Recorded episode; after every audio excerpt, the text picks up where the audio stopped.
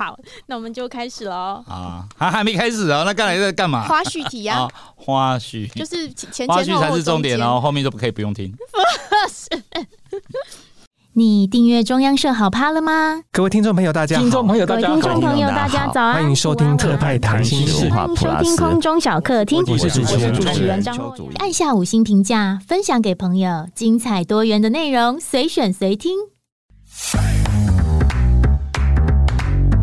想你了，快来 update 一下近况。哎，那个行业到底在做什么？哇，他不是那个，好想听他的故事哦。哇塞，你们当我是万应公啊？那找个舒适的地方聊聊吧。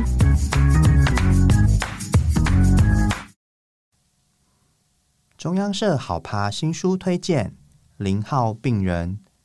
在传染病学中，我们将携带传染病病原。四为流行病源头的人称作零号病人。零号病人作者吕克·培西诺一反医疗史的书写传统，大胆地将这个名词挪用到其他医学领域，列举了二十五个案例，用如小说般精彩的文笔还原，让病人重返医疗史舞台中央的主角位置，以及他们对现代医学发展所做出的重要贡献。零号病人医书购买资讯，请上节目资讯栏。以上感谢大块文化热情赞助。空中小客厅邀你话家常，各位听众朋友，大家早安、午安、晚安，欢迎收听空中小客厅，我是主持人张若瑶。今天的嘉宾他是华语乐团知名的音乐制作人，他写的词超过上千首哦，像我们六七年级生可能有常常听到的，就陈奕迅婚礼的祝福、苏慧伦的鸭子、许茹芸的如果云知道、张学友的真爱哦，还有一个很有故事的，就是庾澄庆的爱到底呀，哈，那他也做过舞台剧，开过唱。唱片公司还有自创虚拟熊猫组成的超可爱乐团。今年他被大家所熟知的身份是三立超级红人榜中的评审，还有他一天一信为爱解答所写的《地下手记》。我们欢迎资深音乐人许常德老师，老师好，你好，嗯，好。我们现在正题开始开始之前，我们来帮大家解惑一下啊，为什么作词人写一写？帮大家解惑，还是我帮大家解惑？你帮大家解惑。作词人怎么会写一写变成爱情解答专家？其实爱，其实你刚才不是讲我有一个身份叫良心专家吗？对，良心没有专家，没有专家，只有冤家。就是我觉得我们一直，我觉得人类哦，就一直缺乏一种。感情、爱情的教育，嗯，所以我们怎么可能有专家？这就是我们长期不管在婚姻、爱情，整个社会啊动荡不安，然后很混乱的原因。为什么？因为都是一些非常过时的老旧的观念框住我们。所以不管你跟多爱的人在一起，嗯，多亲密的爸爸妈妈在一起，你看吵架的时候是不是居多？不和的时候是不是居多？嗯，然后呢，相对见面不讲话，是不是是平常？嗯，所以可见来讲，就是说，我们根本就是缺乏这种教育啊。跟、嗯、那怎么可能有一个好的观念呢？嗯，就连连连老旧的观念都没有了。嗯，所以你写词写一写去帮人家回答，是因为很多人问你问题？没有，因为为为什么会开始有回信呢？是因为因为那时候就是网络。可以写波部落格，然后开始有一些脸书啊，嗯，就开始写嘛。然后因为我的身份呢，就是很多人以为，就误以为，你看这观念有多错误，嗯，就以为写情歌就懂爱情，然后就偶尔就会有人来问我有关感情的问题，嗯，啊，嗯，然后呢，我本来是说我不，我不，我不会回答这个问题，嗯，我没有想过这些问题，嗯，然后呢，问着问着呢，一多了，突然有一天呢。我就觉得好，我来回看看。嗯、没想到我我每回了，你知道写歌词用的字眼都是不一样的。嗯，就我回到啊，变成家喻户晓，一传一传二，二传百。嗯，就是瞬间呢，我刚好我我我每天就是有私讯里面就是一堆来信。嗯，然后呢，多到我觉得好像不回心里有一点过不去。因为因为你知道那个那个私讯给你啊，第一行字都会看到嘛，嗯、对不对？你知道有时候有些第一行字都吓死人的，比如说老师你再不接不不不，你你不回复我，我可能会想不开。啊，然后第二个是啊，那个、嗯、我的孩子和我长期被先生打，就是这些字眼一出现的时候，嗯、你就会想说哇，不忍心呢、欸，总要打开来看一下。大家就一看一下哇，后面的内容更惨，因为都有实际的例子细节。于、嗯、是我就开始回回回回到呢。我觉得真的回信哦，就像你在主持一样，嗯，就是你，我相信你第一次主持的时候一定是我结巴的，没办法讲，不要说结巴了，连照稿念的能力都没有。然后呢，那你看你现在就可以，哎、欸，觉得讲错也是一种可以用的东西啊，啊就是你你你会进化嘛，嗯，然后我也是在这个十几年里面呢，我觉得我很幸运，就是说。我的人生课本啊，居然是人家啊真真真实实去经历过以后，嗯，然后写成一封信来跟我求助，嗯，然后我才看到这些故事，我都不用去经历那些，我居然可以看到，可能这些人哦都不会在心理医师、老师、家人、闺蜜前讲这些话，嗯，因为你去找医师看心理医师。你就会觉得他把你当病人嘛，嗯。啊，而、啊、你跟他讲的内容也就没有办法那么自然嘛，而且是更何况是有很多私密的信啊，比如说有很多小三写信给我，嗯，你想吧，小三你就是到庙里去求，跟菩萨求说，哎，我怎样 有关小三问你，我我相信你也不敢，就神明搞不好赏你两巴掌，你就会这么想。啊，所以就是就是这些，嗯，就是我我一我的回复。然后我没有把任何人的身份，就是用对错去论的时候，我这些回复呢也会产生很多信任感给大家。嗯，所以所以就是越来越多人会把就是很多生命的细节告诉我，然后这个我相信哦，在任何地方都看不到。嗯，你莫名有一种让人家想倾诉的感觉。对，就是这些细节哦。嗯，除非他拍成电影。嗯，或者写了一本书，你你也没有办法看到那么多形形色色、各种年纪、各种身份、各种状态的人，这人生处境居然是这个样子呢？啊，你看我读了多少这样？这样看的人生百态是什么感受？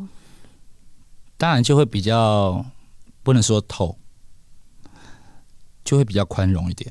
宽容，哎，你就不会觉得说我要救你啊，然后呢，用要不要？该不该这样来看待？啊、你就会觉得说，哦，这就是感受啊，因为你经历这些事情，你就会得到一些感受嘛。嗯，那这个感受，说实在，你就是把它解开一个结，还有发现这解开以后，里面还有一个结。啊，既然解是永无止境的，嗯、就是一定要把它解干净，这件事情就是自寻烦恼，就是不用这么想、嗯、啊。而且就是每一个结都引发给你的。是要让你去烦恼，嗯，反而让你去思考，嗯啊，人，你看人生哦，最恐惧的是什么？你知道吗？就是无聊，对，不知道要想什么，对啊。如果说有一些事情让你想，那你脑袋越练越灵光，越有弹性，然后越因为看多了就可以接受很多人的一些状况，不会那边哇大大大惊小怪的。我我相信这样的人生。应该就会比较舒服一点。那你都解别人的结啊？嗯、那你会自己等大家都说我们把呃心理医生能医人不能自医这样，那你会自己的问题嘞？我觉得心理医生哦，大部分为什么会都有心理疾病？你知道为什么吗？不知道啊。因为他们还是用一个医生的角度哦，在想要把人家治好，好不好？嗯、然后应该不应该？嗯，我觉得只要。遁入一种这样的一个思维里面，是非对错，嗯，我相信哦，即使是医生，他也是很很多困扰。因为如果你这样给别人意见，嗯，你对自己的问题，你也是这样解答的啊。啊，我就是这样的观念更加跟医生不一样，嗯，啊，我不会，比如说你你觉得说哈，比如你也问我问题，你说，哎，阿德老师。我是小三，然后呢，对方的老婆啊，就是他根本就不爱对方的老婆啊，然后老婆也不爱他，只爱他的钱啊。你可以教教我如何让他老婆就是拿了钱就放下这一切吗？你知道吗？即使这样的问题问我，我相信你到任何地方，不管去教会，不管去那个神那个那个庙里面，或是找心理医生、找老师、找朋友，都已经劝你说，你小三身份不对，你应该离开。嗯，但我从来不会这样回答。嗯，你知道我会怎么回答吗？不知道。我就是认真回答。你你你你希望。就是让对方的老婆，嗯，放弃这个男人嘛？对，对不对？那应该怎么做？你会教他 SOP 哦？我会，我就认真教他啊！我就帮我干嘛回复人家？我又不是来教训人的。你知道我怎么讲吗？不知道。我说你一定要先第一个有个概念，嗯，因为你要去做生意之前呢，你就想想说，你是在争取什么？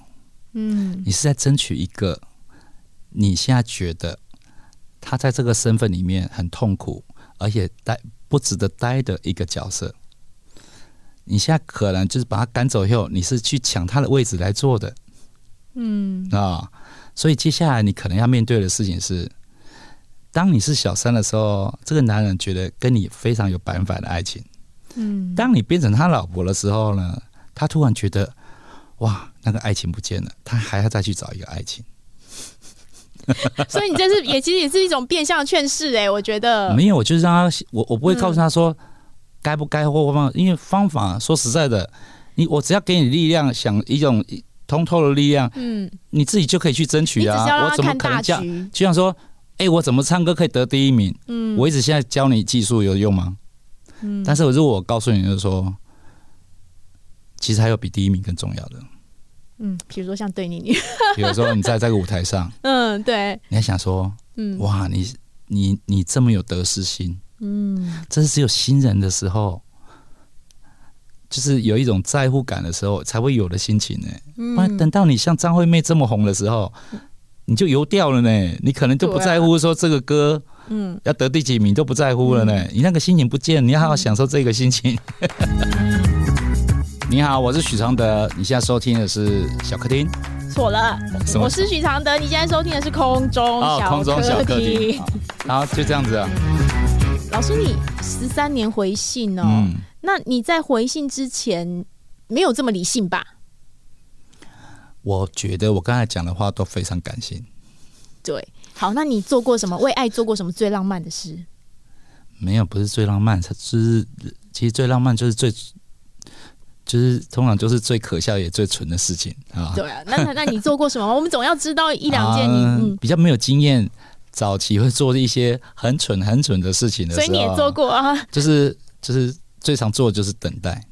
你说等人，就是爱一个人的时候等电话、嗯、哦，等电话、啊，然后等他在某个地方出现。嗯，因为那时候人家也不确定要跟你在一起。嗯啊，甚至可能还不知道你喜欢他。嗯啊，因为你他通常爱上一个人的时候，是你先开始的嘛，嗯，对他有好感是开始的嘛，嗯，不见得是他来追求你，啊，你呢爱上他，不一定是这种状况嘛。所以你比较被动，你不会因为你喜欢这个人靠近他。没有，不会，就是人生就是有时候会遇到一个，嗯，人家主动来追求的，嗯，那也有可能是我去主动，突然发现我很爱他，嗯，对不对？然后他还不知道，就是就是恋人未满，在这个阶段。所以就是就是等待的时候呢，我曾经呢整整一学期哦，那也不敢表白，嗯，然后呢，因为发现班上有一个人比我条件好很多的一个人，已经跟大家宣扬要追求他，嗯，而且对方也知道他要追求他，嗯，所以对我来讲，就丢一下，完全不敢动，就觉得说，嗯，哇，除非班上这个条件好的人放弃，嗯，啊。不然，或是他拒绝他，不管我，嗯、我我我敢，我哪敢表白啊？因为是一告白，不是就是输输的机会很大吗？让自己心碎一点。然后呢，我就想说，好，那我就知道他什么时候回家，就是他有去上家教嘛。嗯。然后家就会到他租房子的地方，哎、欸，我就是他家楼下门口等他，但是他每天回来的时间就不太确定。所以有等到吗？那那我就都没有。我就在那里等，知道吗？嗯、他们家门口对面呢，就有一个电线杆，嗯、电线杆旁边有一个绿色的很大的垃圾桶。我就躲在那个后面。你知道这样一学期哦，就是啊，我的我的方式，我的等待是什么？看他打开门，然后他上了楼上，然后把他的窗户边的灯打开，我就走了。啊，他知道这件事吗？后来当然不知道啊。所以你们俩没有在一起？没有。就是不不可能在一起，因为那那那时候班上有一个想要追求他嘛，而且那时候我已经三年就快毕业了。然后我，但是有一天很奇怪啊、哦嗯，就是我们老师就是会给你一些意外的故事，嗯，比如说，哎，突然啊，有有有一天呢，他跟我就被分配到一个社团的活动里面，嗯，啊，我们就变成一个小组，啊，但是小组不是只有我跟他。然后那一段时间，我们就是常常会碰在一起开会这样子。嗯，啊，因为那时候我们都住在外面嘛。嗯，好奇怪哦！突然有一天呢、哦，我早上要出门的时候，一打开我的房门哦，就看到有一个早餐放在我的门口。他买给你吃啊？而且还当然只是他，因为他上面有写个字条。嗯，他说：“因为不知道你在不在，然后呢，所以我就把这早餐留给你。”嗯。你知道那个早餐啊，早餐啊，不知道为什么在我心目中好像有，有光芒一样，好像天堂掉下来送过来的。他为什么会想要送你早餐吃？我也不敢，我也不敢去跟他确定啊，因为因为我们那时候是刚好是一个小组嘛，嗯，然后呢，也不知道是啊，反正我就是没有勇气去揭发这个答案呐、啊。哦哦、你好，真的好不男人哦，这不超不 man 的。没有没有，我告诉你哈、啊，嗯，我觉得什么叫爱情？嗯，爱就像说去参加歌唱比赛的时候，嗯、啊，比赛就比好一阵子嘛，你也不是一关就定生死嘛。我常常就跟选手讲说，你们呢得了第一名不一定会红，不一定可以出唱片，但是你在这个舞台上站越久，嗯，这个感觉，这个累积知名度是对你最有利的，啊。不断的给你曝光机会，嗯，也让你每一首歌练歌练得很认真，嗯，然后都派了一个对手来跟你蹭，嗯，你不觉得就待越久越好吗？所以我以前其实我我后来觉得说，那我能在那边一整整一学期在那边等哦，哇，让我体验到哇，爱情就是这种感觉。可是如果就我去跟他告白，就算是成了，嗯，搞不好我们一个月。月以后就吵架啦，嗯，也不会觉得说跟他在一起有什么了不起啦。就两个两个感想，第一个就是我觉得你好像是属于比较会先观察，会先先没有，因为那时候我年纪很小，很小，那是学生的时候，嗯，然后呢又是第一次就对一个人有这么强烈的感觉，嗯。啊，而且我还做尽很多事情呢，比如说以前呢、啊。位置我他住每个住的地方都会有一个公共电话嘛，嗯啊，那公共电话一定是投币式的，你记得有一个很大的，然后投进去，然后打通了以后，你要按那个键，钱掉下去就可以通话，对不对？但是如果你没有按进去哦，你没有按那个点哦，你讲话他就听不到，对不对？但是你可以听到他对方讲话说：“喂，你是谁？”对不对？我为了要贪图听他“喂，你是谁”，你就把它挂掉。你打过几次啊？很多次。也不能常，因为他他他会觉得是一个恐怖电话，嗯，就是偶尔打，但是 就是赚到，就是在念念念事情的时候，这是新世新，对对对，那然后好像你对于享受那个过程里面的结果有没有不一定嘛？但享受那个过程里面的那个感觉，很多种滋味。因为每个人星座星座真的会有一个爱情的性格，我是摩羯座，嗯，所以就是很 gay 在这方面，就是。别人可能会觉得跟不住哦。你金星也在摩羯座吗？啊，金星也在摩羯座。金星不是，我金星在射手。哦，你看有多痛苦。对，一个这么压，一个那么想要往前。对啊，你看，所以、啊、所以我的感受一定是很强烈，就是这两个这两个这个反差哦，哎。搞不好造就我就是感受力特别强，因为你会一看到哇，好喜欢，然后然后可是你心里又冷下来，可是你你就会有这种。你什么星座？我两个都在双子啊，日金都在双子，但上升在处女。我有一个那个，我有一个专长，就是我我是星座，我有看你，我自认自认我是星座大师级的。因为不是大师级的人呢，都会做什么啊？每周运势。对，真正的大师才不会做这个。因为人生怎么可以看眼前的这一小段时间？对啊，真是，是啊。所以你说你是星座大师是？好，我来讲一下双子座。双，可我上升在，我上升在处女哎。你知道什什么叫上升吗？上升就是上升什么意思？一个人出生的人格面具，不是不是，你看嘛，就是讲一些人家听不懂的话。我想上升就是哦，你想要呈现给外界看的样子，哦、所以是比较你社会化的样子。所以你这个人呢，虽然你是双子哦，但是你希望给人家的感觉就是，诶、欸，就是靠谱。嗯。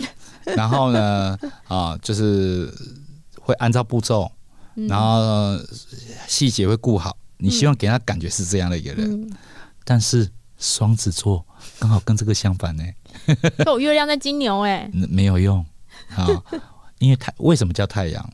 太阳是最大的力量。好，我告诉你，双子座是什么样的个性？是什么？其实双子座有很多大家误以为是缺点的优点啊，比如说你们是很重视开心快乐的，嗯啊，按你知道开心快乐就会像有点孩子气。嗯，啊，这个孩子气呢，就会在大人的世界就觉得说，我，变来变去，啊，对，然后呢，或者说，哇，就是跟着喜好走，不安稳，就会给他这种感觉。年纪这么大还不成熟，哎，但是你知道吗？你会你会发现，双子座特别，他呈现给人家的快乐、重视快乐感觉哦，居然是从外表就做得很彻底的。嗯，所以你的衣服哦，大部分都是明亮的。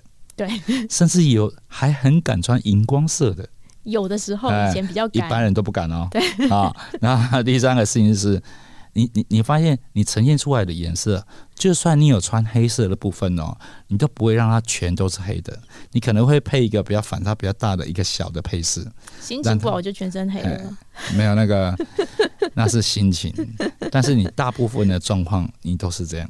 就是明亮的衣服的感觉，对啊，你希望带给大家是快乐的，嗯，然后你这个人哦，对弱势者是特别有同情心，嗯。啊，比如说小猫小狗啦，嗯，然后呢，受到欺负的人啊，嗯，甚至弱势的老人，这不是跟月亮或或水星有关，没有关系，这就是你的太阳。哦，你有研究，你有特别学。跟你讲，我是大师，好，那些讲每周运势都是。只是路边摊。我等我我等下星座可以跟你聊超久。我们先先来聊正题。其实我觉得你一点都不用仿纲哎，我们不用照这个。当然不用啊。我们现在也算的时候，根本就前面有仿纲，后面也是。我大部分时间都会尊重来宾，因为因为有的来宾比较严肃嘛。那大部分的来宾都是很闷的啦，很无聊的，真的 不骗你。不是不是不是，你都骗我那个 花坑给我掉。我们现在来讲亲情啦，因为你其实你在节目里面也很讲到很多亲情，比如说包括上一代的跟你下一代的哦。那原生家庭你自己提过，你有很多样貌，可是给人的感觉就是你有提过说贫困跟危险的哦，嗯、包括你有讲国小三年级就有人来家里面要债啊，然后家里面课外读物都没有，嗯、然后在童年啊，从你有意识开始，你你有没有几幕对父母亲比较强烈的印象？没有，我觉得你知道穷这件事情啊，嗯、父母给我的最强烈的印象就是就是家里没钱，然后学校要交交一些费用的时候，嗯。就是不敢回家跟爸爸妈妈起口，嗯，因为呢，你你你就是有一个好几次这样的经验，就是你跟他讲说，哎，明天要交什么钱哦，他那一副说，哦，好，但是那个表情哦，就是那种压力很大的表情，然后甚至呢，就是就是快要交钱的前一刻哦，嗯，也是没有钱的，啊啊，几次以后呢，你就会觉得说，那就不要讲好了。那怎么办？要交钱？然后呢？所以我我常常就是以前老师就很过分啊，就会觉得说，就是就会来催缴嘛。嗯。比如刚开始是什么什么鼓掌啊，什么班长来催缴，最后呢就变老师在讲说：“许阳德，你为什么那个钱还没缴呢？”嗯嗯。啊，花掉了吗？嗯。拿去偷偷花掉，不敢跟爸爸妈妈讲了吗？嗯嗯。就是用很多话来酸你。所以你很强大，但是，但是我最大的一个压力就是说，我不要让人家知道说我们爸爸妈妈没有钱嘛，所以我就要把这个事情忍下来。你你其实不是想着推卸责任，嗯、是想说我还要保护我爸妈。对对对对对，嗯、所以这些给我印象非常深刻。嗯，但是这些印象呢，哎、欸，反而是我后来哦，就是比较能体会一些缺乏的人哦的一种心情啊，比如说。我从来都会像比如说看到街友好了，很多人说干嘛给街友钱？嗯，他们一定是把人生搞砸了，变成今天这个样子。嗯，然后好手好脚也不去做事情。嗯啊，我真的要告诉大家，我觉得人生呢，你好或不好，不是你努力来的，因为你因为你一定常看到说，我真的很认真啊，就是赚不到钱。嗯，对不对？这样例子也很多啊。所以呢，人生有没有钱，你们能不能过得很顺利，其实是配备的问题，命运的配备。当他不给你这个配备，就会给你一个哎，从小到大哦，没有人教你金钱观念的爸爸妈妈，嗯、甚至呢，有一就是就是人生总是会出一些意外哦，嗯、让别人哦败光你的钱，弄到最后。然后再次给你一个说，你又不得不去照顾这些人，把这个责任扛下来的一个人，嗯、所以你走到有一天变节友是很有可能的啊。嗯、所以我觉得说，我觉得有能力的人永远不要觉得这个你这个能力是你赚来的，嗯，是你的人生配备。所以，我们如果我们不希望我们这个世界啊贫富悬殊太大，你永远不要想说你就是不够努力，所以现在没有钱，永远不要这么想，那是对人生非常肤浅的人的想法。我觉得这个世界哦，如果你要让贫富悬殊一直很严重的存在，有钱人出门都不安稳。嗯，因为你想啊，我如果穷到有一天哦，嗯，而且是数量这个社会上穷的人多到哦，连吃饱的边缘都没有。你看抢劫什么，嗯，这个事实上很多国家不是就是暴动就是这样来的吗？对，嗯。可你讲歪了啦！我们要现在讲的是，是说我们不是就是决定要开始歪了吗？没有，有一些复杂痛苦的经历，不见是坏的。那你讲分享一个你复杂痛苦的经历，我们听听。我曾经有受过一个最大的打击，就是说，嗯，你知道，就是就是有一阵子，我就是很容易心软。嗯，然后呢，就是常常借钱给人家。哪一阵子？你这样讲太太太模糊。大概就是我做唱片以前最最繁荣的那个那那个阶段，大概两千年左右吧。嗯，两千年，嗯。然后呢，那个时候呢，反正是每天都在写诗啊，每天都有现金收入啊，就是钱来得快去的，就钱来的太快了。就是你要帮来帮我，我不让帮不让我家人或老婆知道啊。嗯。我就想说，好，我就先答应你。然后呢，反正呢，明天再写一个歌词，反正我老婆也不知道我写了什么的歌词，我就把这个钱就直接给他，甚至是很大一笔哦，我要写很多歌哦，嗯、才可以给出这笔钱、哦，六位数，哎，我都是可以做的啊。嗯，然后呢，有一天呢，突然觉得说，哇，这些人就是就这样的人累积越来越多以后，就发现说，哇，大部分都没有还你。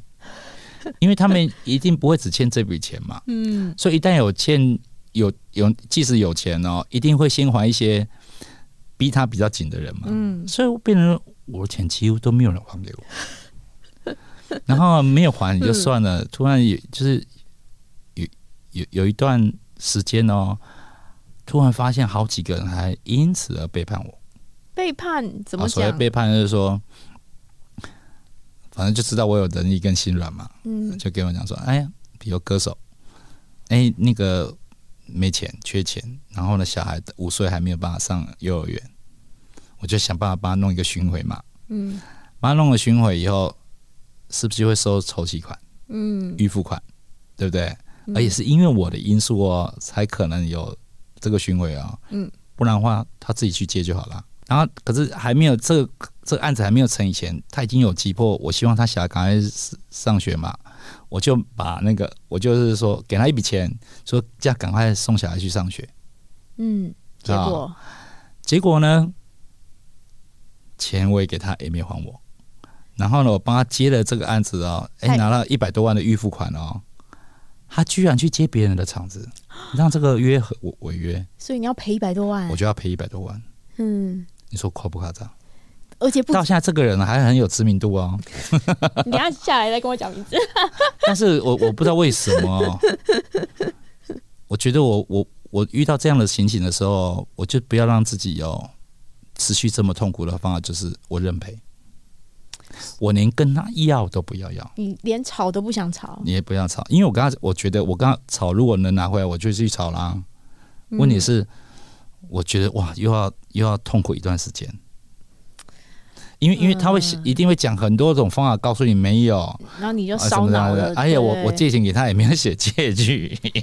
那你跟这个人后来有联络吗？他应该看到我就不好意思了吧？你们两个碰面会打招呼吗？没有在碰过了。碰面啊，嗯，然后呢？但是我们这一行有很有好多个艺人知道这种状况，因为他那时候状况不好的时候，已经到处借钱嘛。嗯，然后知道我不这样帮他了，也好几个嘛，啊，所以就是对我来讲，就是说，反正呢，我不想再情绪不好了。然后第二个事情是，人生是这样子，嗯，所有亏欠别人的东西都不会消失的，都会变成利息。的业力累积下来的，我说，反正那笔钱我现在用不到，嗯，下辈子我用到的时候，哇，应该生了很多利息，所以你下辈子会很有钱。没有，我希望下辈子不要当人，我要当外星人，更进步的人。所以其实你等于是说，你不要让那些困扰、烦扰跟与他人之间的一些来来往往。我问你啊，双子座是不是烦的事情，就是希望一秒消失？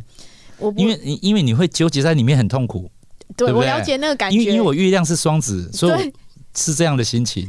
对啊，我觉得方法就是，我后来发现说，要解决这样的痛苦，最好的方法就是第一时间认赔。我就懒得跟你计较，不要。如果有拿到的话，就是我幸运多得的。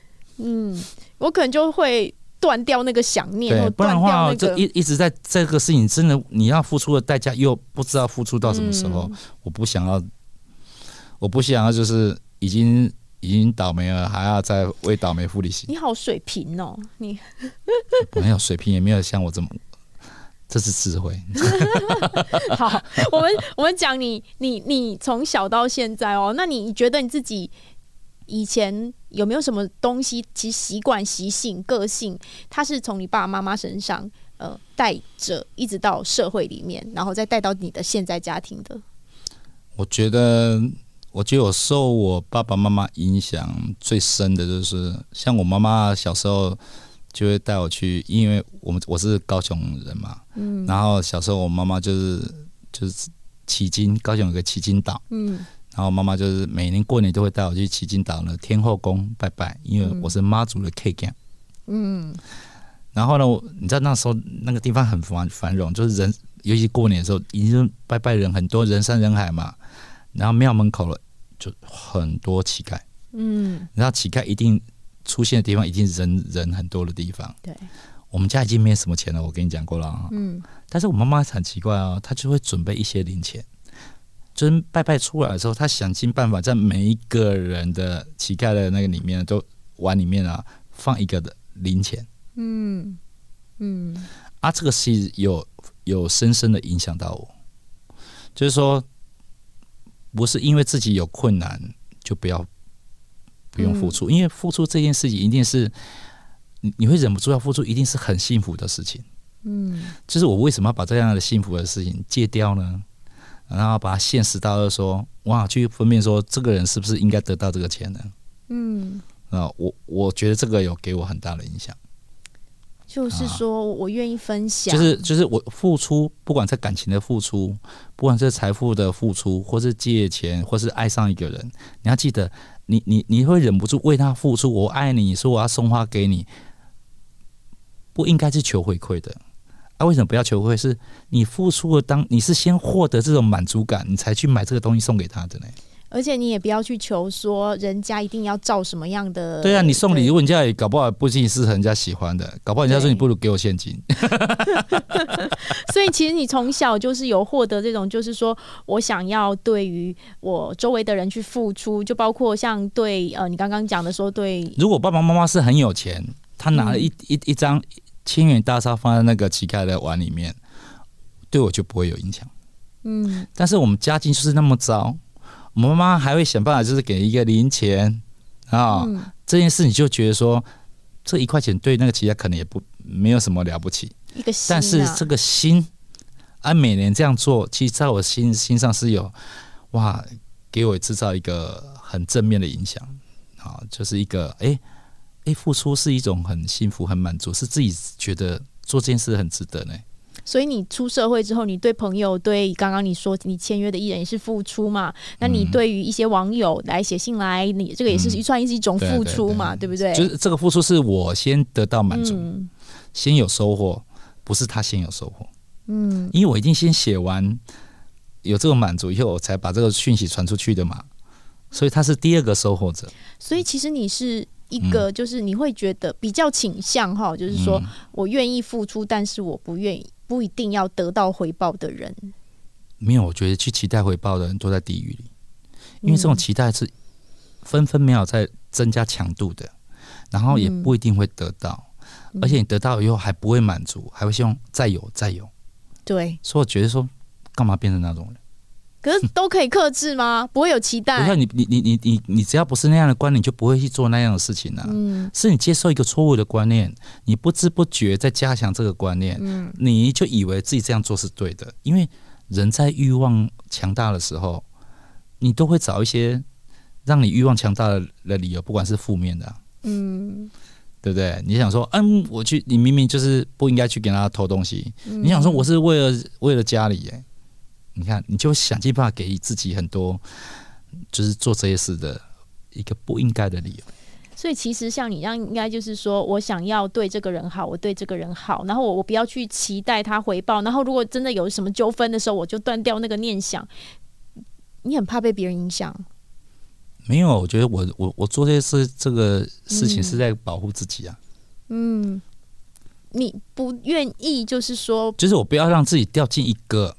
就是一个一个轮回里面，一个负面痛苦的轮回，就像缠着线一样，一一一天天到晚在缠，越缠越大，以后要解开都没得解。你从很早就这样子，还是这几年才这样子的？我觉得，我觉得创作，比如为人家写歌词，就在写很多人的感受的心境嘛。嗯，我觉得这个同理心啊，这个练习才像回信。我觉得我就我这些就是又可以赚钱的工作哦，嗯，嗯，真的也让我在这方面就是一直在历练，一直在提升，嗯，啊，这个都是反正我跟你讲，我不跟你讲，我是一个人生配备非常好的人嘛，配备好了就是哦，也会让你有一些经历，啊，也会让你一些挫折，但也会让你有机会再爬起来。挫折是再爬起来这一段是是一样，比如说你被背叛的时候，你就会觉得是一个很大的挫折嘛。嗯啊啊，如果说哎、欸，我没有深陷在那那个背叛的痛苦里面，一直永远在那边怨，想不通这件事情，就对我来讲就过去的事情了。你跳开的很快，因为我很怕痛，所以我一定要第一时间跳开。你一直都这样？我是哎、欸。你从小哦，我知道了，所以因为是不怕痛的人，就一直执着在痛里面，一直在面，在这个痛苦里面，一直你以为你很勇敢，嗯、你很坚强，事实上你是在你在养大一个痛苦。所以其实你从小就是因为就是。嗯可能常遇到这样子，你可能一些呃不是那么如意的状况，所以你就赶快跳开，然后跳开，嗯、跳开，跳开，嗯，跳到就是你现在其实这个东西已经变成一种技术，跟一种对啊。天分，对啊，跟一个下意识的反应。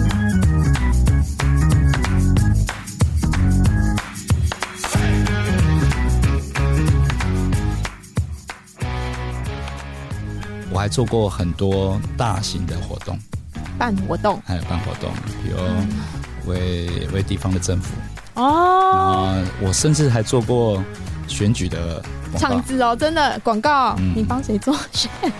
我做过很多，几乎每一档都有做过。但是有一个画面，也许你可以点来看，嗯，就是宋楚瑜被丢泥巴选总统被丢泥巴的广告就是我，哦、因为没有人敢丢泥巴，只有我丢，嗯、然后只有我给他抹在身上，然后呢，我甚至哦，就是这个案子已经通过啊，已经要开拍了哦，嗯、开拍的那一天啊。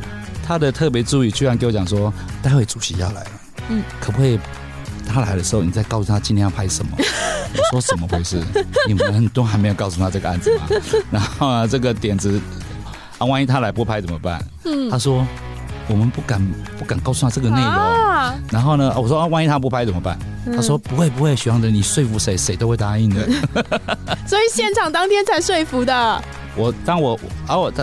就是宋主席就来了啊。嗯，我就二话不说，我说脚本就是这一个，然后拍不拍你，请你一分钟的决定。嗯，你这你连笑都没有笑？没有啊，我当然是笑着跟他讲的啊。嗯然后呢，我说但你要一分钟内决定。嗯，好啊哈，他他看了以后立刻说 OK。